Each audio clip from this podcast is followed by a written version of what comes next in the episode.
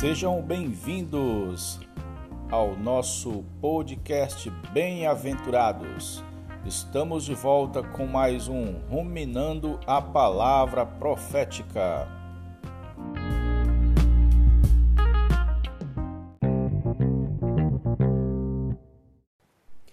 Jesus é o Senhor.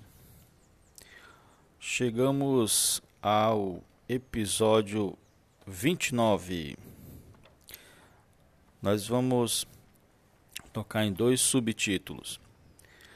O primeiro é Por que conhecer escatologia? Depois vamos ver a contagem do tempo. São dois subtítulos pequenos, por isso dá para juntar os dois. A primeira coisa que você deve perguntar antes de continuar lendo esse capítulo é por que conhecer escatologia. Muitos buscam conhecimento nessa área, simplesmente para satisfazer a curiosidade. Desejam apenas saber o significado dos chifres, das cabeças, das bestas e outros sinais apresentados em Apocalipse. Para outros, a motivação para o estudo escatológico é o medo que tem do livro de Apocalipse. Irmão Ezra fala que a família dele sempre leu a Bíblia para ele desde criança. Quando chegou em Apocalipse, ficou muito assustado, imaginando um homem com rosto brilhante como o sol, cabelos brancos, olhos como chama de fogo, pés como bronze polido. Hoje ele lembra com, é, com alegria, né? Com, com, vendo tudo como uma, uma comédia, né? Ele dá a gargalhada quando lembra, dá risadas, boas risadas. Mas foi esse, essa atitude dos pais que deixaram, tornaram ele um grande homem de Deus, né? Mas na verdade, o, nós precisamos estudar e conhecer escatologia, não por curiosidade nem por medo, mas é para nos preparar para a segunda volta do Senhor Jesus. Assim como o conhecimento das profecias relacionado ao tempo do fim vem nos, vem nos incentivar, também nos encher de temor, pois vemos que o tempo está próximo. Traz uma noção para nós um sentimento de se preparar. O autor espera que esses capítulos ajudem os irmãos a experimentar a salvação e o livramento do Senhor. O Senhor nos deu sua vida e o viver da igreja. Duas coisas maravilhosas para que possamos se preparar para o reino,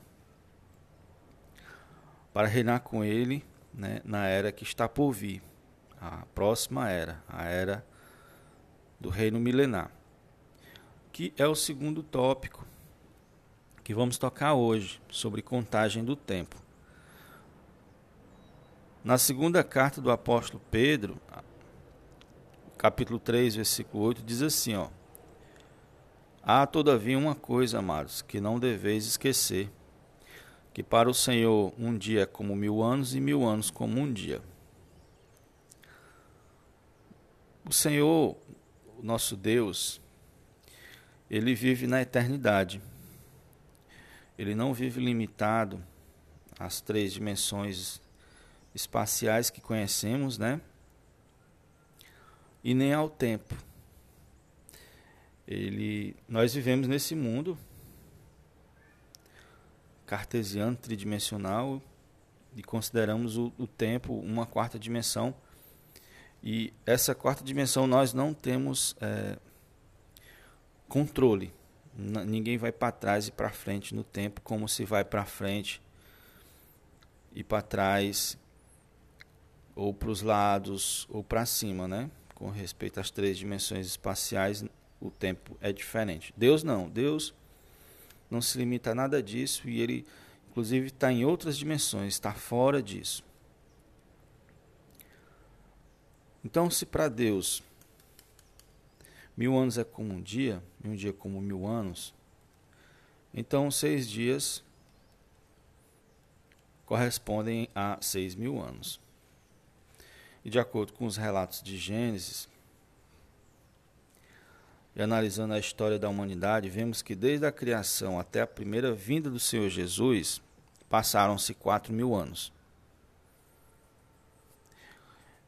E da primeira vinda do Senhor Jesus até os nossos dias passaram pouco mais de dois mil anos, totalizando seis mil anos. Então, sobre essa ótica, sobre essa ótica, podemos ver que estamos no finalzinho da, dos seis mil anos, é, quase entrando o sétimo dia, que é o dia do descanso, que corresponde ao milênio, o sétimo milênio, que corresponde ao dia do descanso, ali mencionado em Hebreus 4, do versículo 1 ao 9, que é exatamente a era do reino milenar, que será estabelecido na terra na segunda vinda do Senhor Jesus isso significa que a sua segunda vida está próxima. E hoje estamos vivendo os últimos anos nesta terra, em que Cristo está, está edificando a sua igreja e preparando-a como noiva para o casamento celestial. Que coisa maravilhosa! Esta era, a era da graça, vai passar e vai entrar a era do reino, a era da justiça. Muitas coisas vão ser extinguidas por não pertencerem a Deus. Muitas pessoas não vão entrar nesse reino, os incrédulos não vão entrar nesse reino, vão, vão para outro canto. Os cristãos vencedores vão entrar nesse reino, os cristãos não vencedores vão ficar fora dele por mil anos como um castigo. No entanto, após esses mil anos vai vir a eternidade. Nós entraremos na eternidade. Todos os cristãos lavados com o sangue de Cristo estarão com o Senhor Jesus no, e com o Deus Pai Criador na Nova Jerusalém, que representa todos os cristãos salvos.